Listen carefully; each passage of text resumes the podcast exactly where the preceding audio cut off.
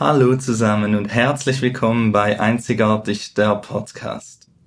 Einzigartig ist ein Verein, der Menschen mit einer besonderen Geschichte die Möglichkeit gibt, diese zu teilen. Wir klären über Erkrankungen auf und vernetzen Betroffene untereinander.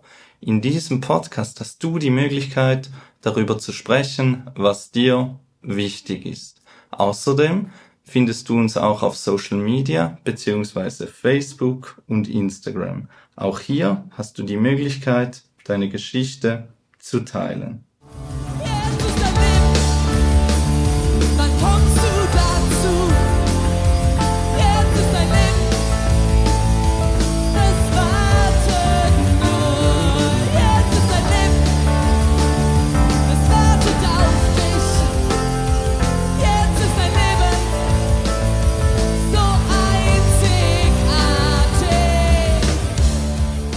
Hallo zusammen und herzlich willkommen zu dieser Episode des Einzigartig Podcast. Mein Name ist Pascal und ich freue mich riesig, dass ich diese Folge aufzeichnen darf, speziell weil wir sie physisch aufzeichnen. Ich befinde mich hier in Zürich im Radio- und Fernsehstudio der Schweiz und neben mir sitzt die liebe Uschena. Hallo Uschena. Hallo Pascal, freut mich sehr, dass ich in deinem Podcast zu Gast sein darf.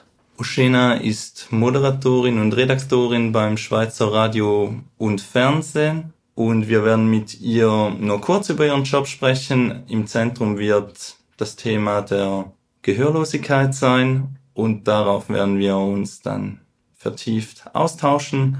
Aber zuerst, wie geht es dir? Mir geht es ganz gut. Es schneit in Zürich, das ist irgendwie ganz komisch.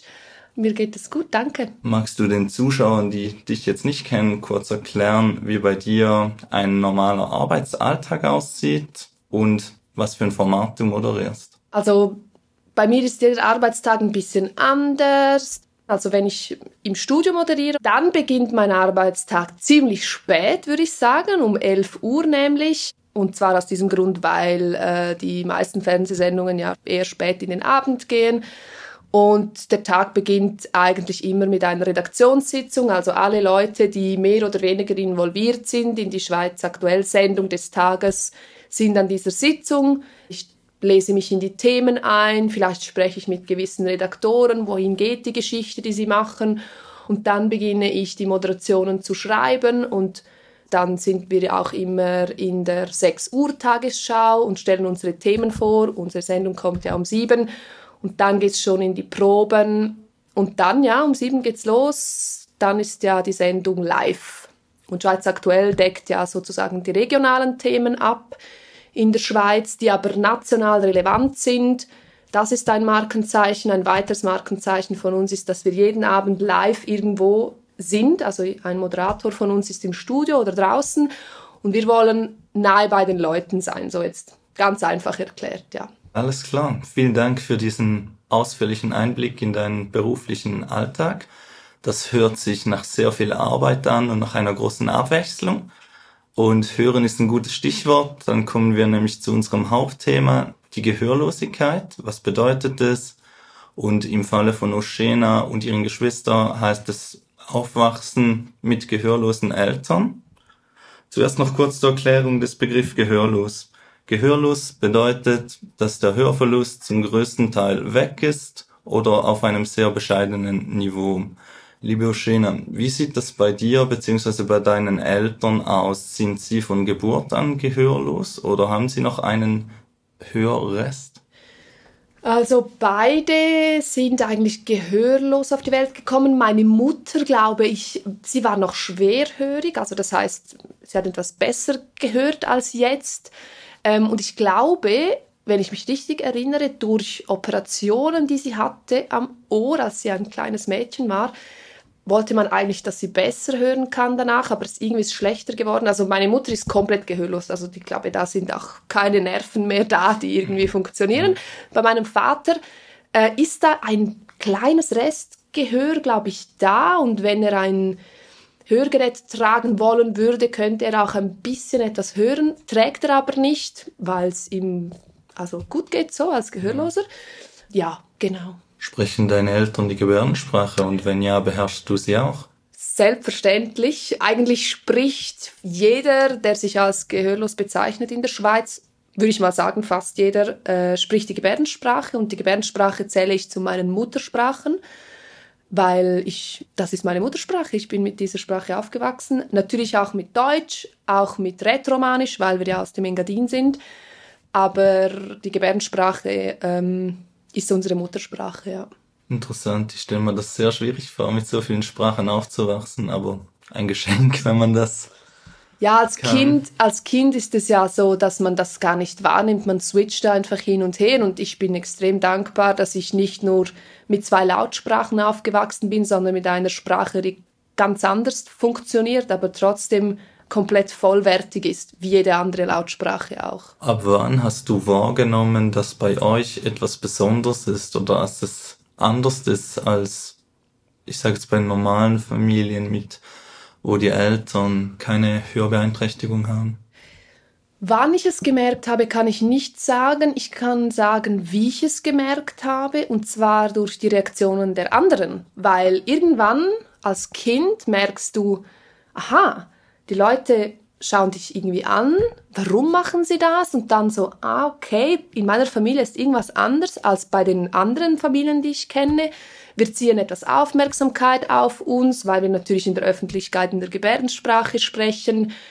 Oder man, man lauscht irgendwie mit, dass Leute über einen sprechen, weil sie denken, auch ich höre nichts, oder? Und so merkt man durch die Reaktionen der anderen, aha, bei uns ist da was anders. Ich würde gerne mit dir ein bisschen den Lebenslauf durchgehen, beziehungsweise schauen, ob da der Umgang sich verändern hat ähm, einerseits von den Leuten nach außen oder ebenso im Umgang von dir, von deinem Bruder mit den Eltern. Du hast jetzt schon erzählt als Kind, wo du das wahrgenommen hast. Wie, wo, wie hat sich das denn entwickelt, so der Umgang? Oder war dir das auch zu Beginn als Kind vielleicht unangenehm? Ja, das war mir unangenehm als Kind, weil als Kind wollte ich so sein wie alle anderen, ganz normal, oder? Und wenn man auffällt, dann ist es irgendwie nie so cool. Und ähm, als CODA, also ich bin ja ein CODA, CODA heißt Children of Deaf Adult, also äh, Kinder von gehörlosen Eltern, muss man sehr früh als Kind oft vor allem früher, wo es noch nicht Mails gab, WhatsApp oder die Technologie, die Gehörlose super brauchen können heutzutage, da muss man oft, für, zum Beispiel musste ich für meine Eltern übersetzen, dann muss man irgendwie vor Leute stehen oder einfach so Aufgaben machen, die einem unangenehm sind. Aber das hat sich dann, also schon lange, schon lange hat sich das gewandelt und äh, ich bin natürlich super stolz auf meine Eltern, auf diese Sprache und das bringt ja auch immer eine eigene Kultur mit sich. Also Gehörlosenkultur unterscheidet sich von der Hörenkultur und ich bin mega stolz und dankbar, dass ich Teil von dieser sein darf. Sind deine Eltern die einzigen beiden Personen, die gehörlos sind in deiner Familie oder gibt es da noch weitere? Ist das vererbbar? Das ist eine gute Frage und das weiß ich nicht genau. Also ich habe noch einen Onkel, der gehörlos ist. Sonst kenne ich, weiß ich nicht von Gehörlosen in meiner Verwandtschaft. Und ich weiß auch nicht genau, ob es genetisch ist oder nicht. Also es kann genetisch sein, muss aber nicht. Ich weiß es nicht so genau und es ist mir auch ein bisschen egal. Also ja, spielt für mich nicht so eine Rolle. Ja, wir haben jetzt vor allem ein bisschen über deine Kindheit auch gesprochen, beziehungsweise wie es da war. Wie war das denn so in der, der Umgang zum Beispiel, als du so in die Schule kamst, als man in der Öffentlichkeit beziehungsweise mit immer mehr anderen Menschen in den Kontakt war? War das für deine Eltern schwierig oder, oder was war da das große, der große Unterschied? Weil oft geht man ja zum Beispiel gemeinsam Skifahren oder man geht irgendwie Fußball spielen. War das komisch in diesem Moment oder war das ganz normal und ihr habt euch einfach mit eurer Sprache, sage ich mal, ausgetauscht?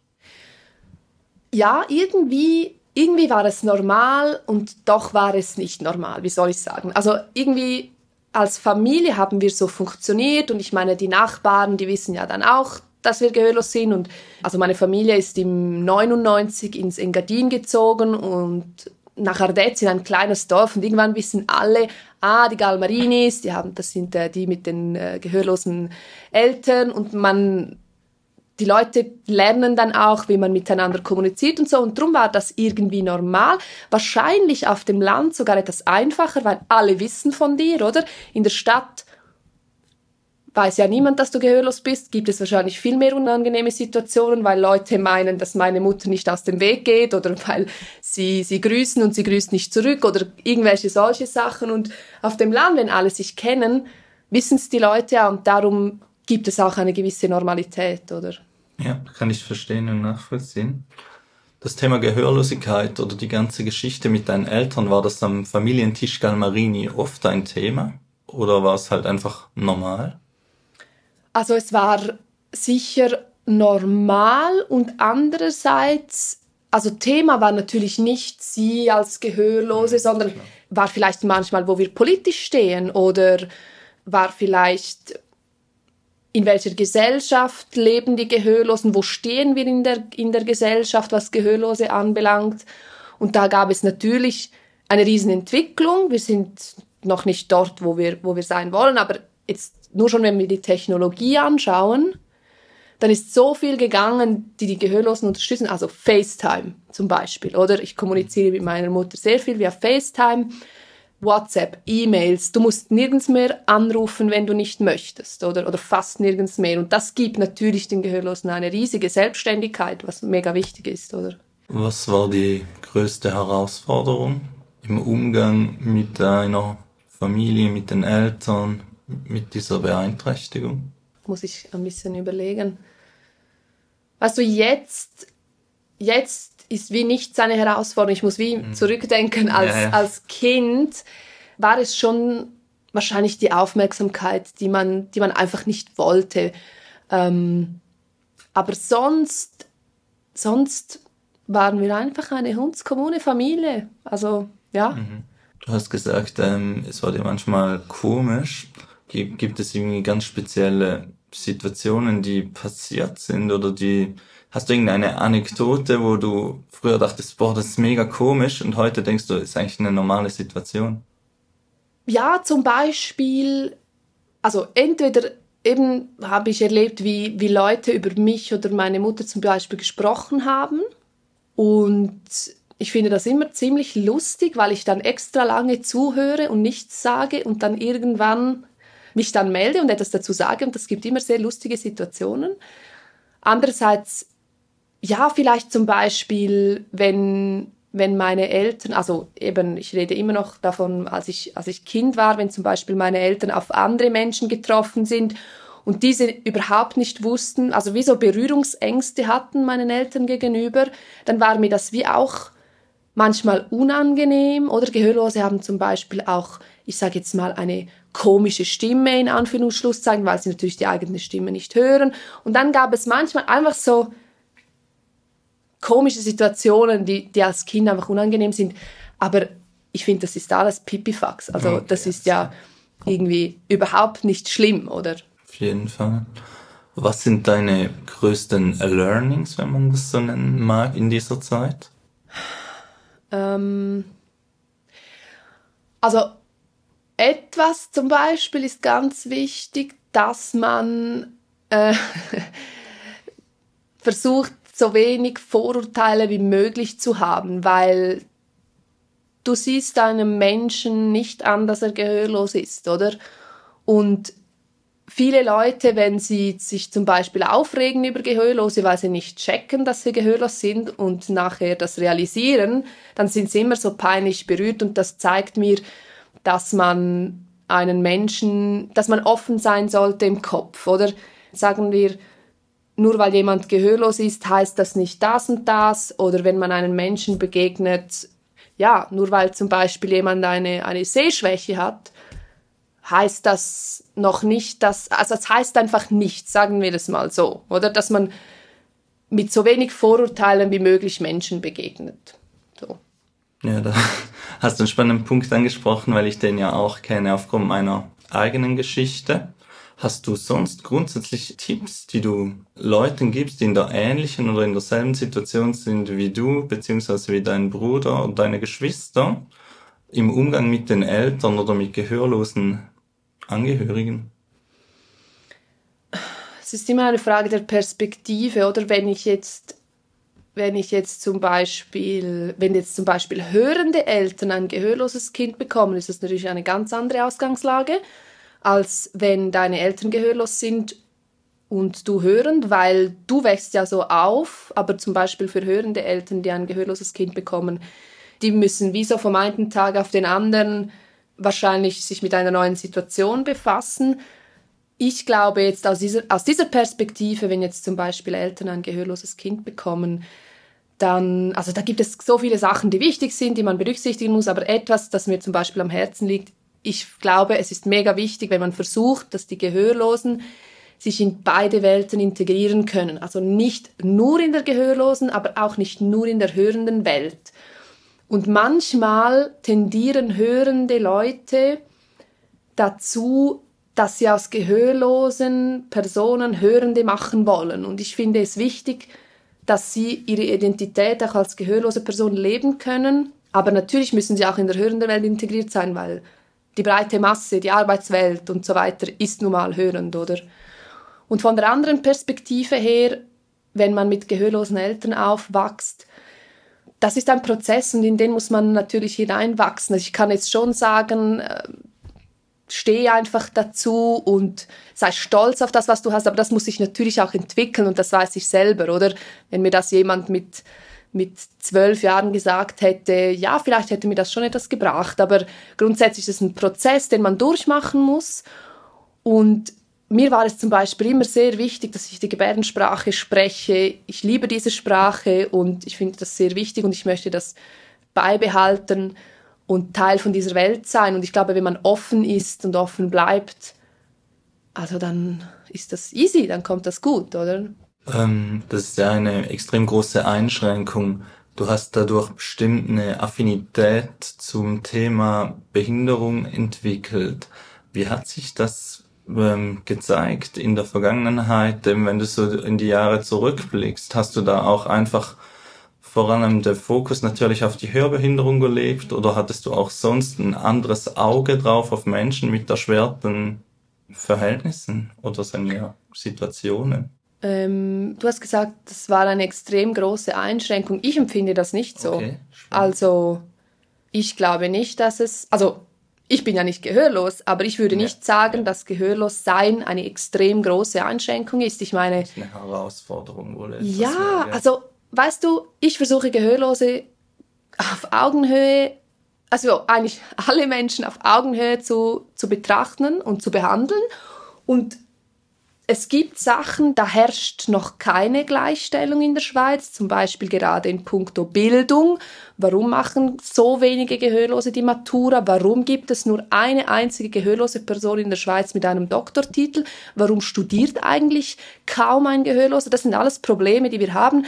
Aber andererseits, also wir müssen das auch nicht dramatisieren, würde ich sagen. Man, also als Gehörloser hat man, stehen einem viele, noch nicht genug, aber viele Türen offen.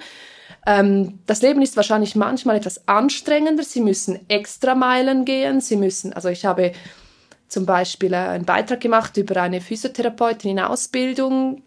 Das war, also die muss viel mehr in das Studium investieren, aber genau, ich will, ich will es auch nicht dramatisieren und ich will nicht von riesengroßen Einschränkungen reden, weil ich so viele coole Gehörlose kenne, die einen coolen Job machen, die Gas geben, ähm, die ein tolles Leben haben. Also darum würde ich nicht unbedingt von einer, von einer großen Einschränkung mhm. sprechen. Sondern ja. von einer Herausforderung. Ja, also das kann ich ja wie auch nicht konkret beantworten und will ich auch nicht, weil, weil ich wirklich in einer anderen Situation bin und nicht für Gehörlose sprechen möchte. Hast du grundsätzlich etwas, worüber wir jetzt nicht gesprochen haben im Zusammenhang mit der Gehörlosigkeit, was du Angehörigen auf den Weg geben möchtest, was du zuvor noch nicht erwähnt hast? Also das Thema ist natürlich riesig, also wir könnten hm. noch sehr lange darüber sprechen, über die Gebärdensprache, über die Gesellschaft, wie begegnet man Gehörlosen, der Umgang mit Gehörlose, wo stehen wir in unserer Gesellschaft, wo stehen wir politisch. Wir haben wahrscheinlich bald eine erste Kandidatin für den Nationalrat, die gehörlos ist zum Beispiel. Also da gibt es ganz viele Themen, die laufen, die passieren. Der eine Punkt, den du genannt hast, da wollte ich dich gerade noch fragen, betreffend, ähm, wie begegnet man Gehörlosen? Was du da, wenn man dich das so fragt, wie du das beantworten würdest? Also es ist ganz gut, wenn man ähm, wie soll ich sagen, wenn man keine Angst vor peinlichen Situationen hat oder peinliche Situationen einem egal sind oder Missverständnisse. Also man sollte am besten mit viel Humor und Offenheit in so eine Situation gehen und davon ausgehen, dass man sich wahrscheinlich missverstehen wird, aber dass das egal ist. Und Gehörlose freuen sich immer wahnsinnig, wenn sich hörende Leute Mühe geben. Also sie sind da immer sehr dankbar und sehr freudig, wenn, wenn sie merken, die Hörenden geben sich richtig Mühe, dass sie verstanden werden. Wenn man mit Gehörlosen in der Deutschschweiz spricht, dann sollte man im besten Fall Hochdeutsch sprechen. Und die einzige Chance, die ein Gehörloser hat, der kein Hörgerät trägt, der kein CI trägt, um einen hörenden Menschen zu verstehen, ist Lippenlesen. Das heißt, je größer man die Lippen bewegt, je deutlicher man spricht, desto besser kann der Gehörlose die hörende Person verstehen. Also Hochdeutsch ganz deutlich sprechen, so dass man sich fast ein bisschen blöd vorkommt, dann kommt es wahrscheinlich gut. Und mit Händen und Füßen und wirklich eben so nicht, nicht, ähm, nicht Angst haben vor der Kommunikation. Die Gebärdensprache, die ist eigentlich in Hochdeutsch, oder habe ich das korrekt interpretiert? Genau, ja. Da passen wir uns an. Genau. Ja, nun eine Frage nochmal zu dir. Wenn du dich zurückdenkst, was würdest du deinem 13-jährigen Ich raten? Ähm, wahrscheinlich würde ich sagen, chill's mal ein bisschen. Einfach mal locker bleiben. Ähm, ja, 13, schwieriges Alter, keine Ahnung, äh, alles nervt, äh, alles ist peinlich, die Eltern sind sowieso peinlich, dann sind sie auch noch gehörlos, oh mein Gott. Ja, wahrscheinlich würde ich sagen, hey, du wirst dann schon noch stolz sein auf deine Eltern. Aber, aber sei du jetzt nur eine genervte, ein genervter Teenager, ist okay. Sehr spannende Ausführung. Dann zum Schluss habe ich noch eine Frage, die stellen wir jeweils allen unseren Gästen. Die ist ein bisschen auf dich bezogen, aber auch ein bisschen auf, auf den Umgang untereinander. Was bedeutet einzigartig für dich?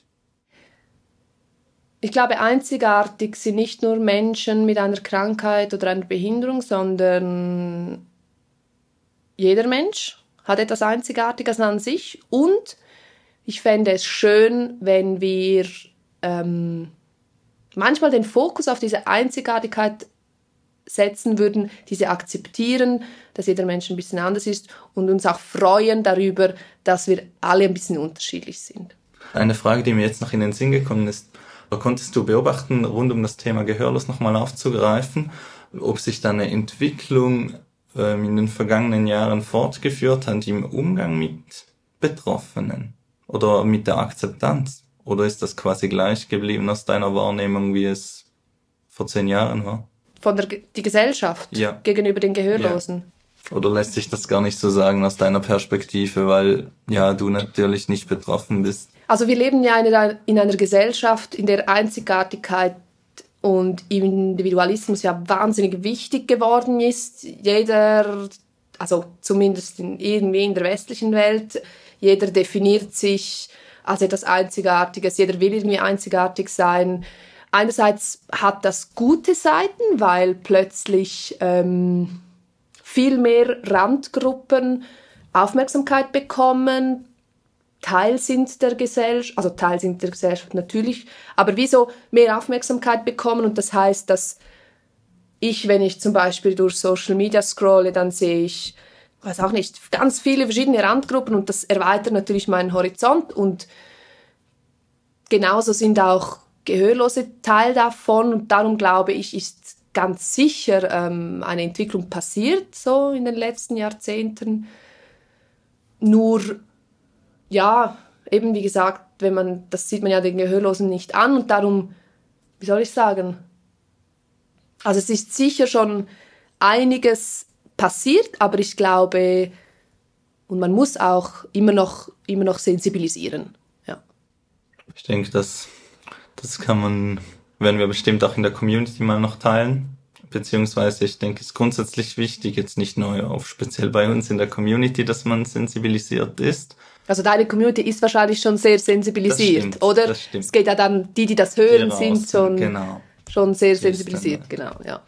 Ja, von meiner Seite beziehungsweise von unserer Seite her ist es eigentlich gewesen mit den Fragen. Hast du von deiner Seite her etwas, was du noch an unsere Community richten möchtest? Ähm, nein, ich glaube nicht. Danke vielmals, dass ich hier dabei sein durfte. Dann danke ich, möchte ich mich ganz herzlich bei dir bedanken, dass du dir die Zeit genommen hast und wünsche dir an der Stelle alles Gute und einen ganz schönen Tag. Danke, das wünsche ich dir und allen anderen, die zuhören, auch. An der Stelle möchte ich noch anmerken, wenn auch du deine Geschichte bei uns im Podcast erzählen möchtest, dann schreib uns entweder auf Instagram oder schick uns eine E-Mail an hallo at einzig-art-ich.org und wer weiß, vielleicht bist du bald schon hier zu hören. Nun wünschen wir euch einen schönen Tag und macht's ganz gut. Tschüss. Bis raus zu den Sternen, so weit sie die Wolken verdrängt und nicht weniger bleibt als das Licht. Herrlichkeit, die dich aufblicken lässt und du weißt, es ist Zeit. Zeit für alles, was kommt, für das Leben, die Liebe, für den Rest, den Rest deines Lebens.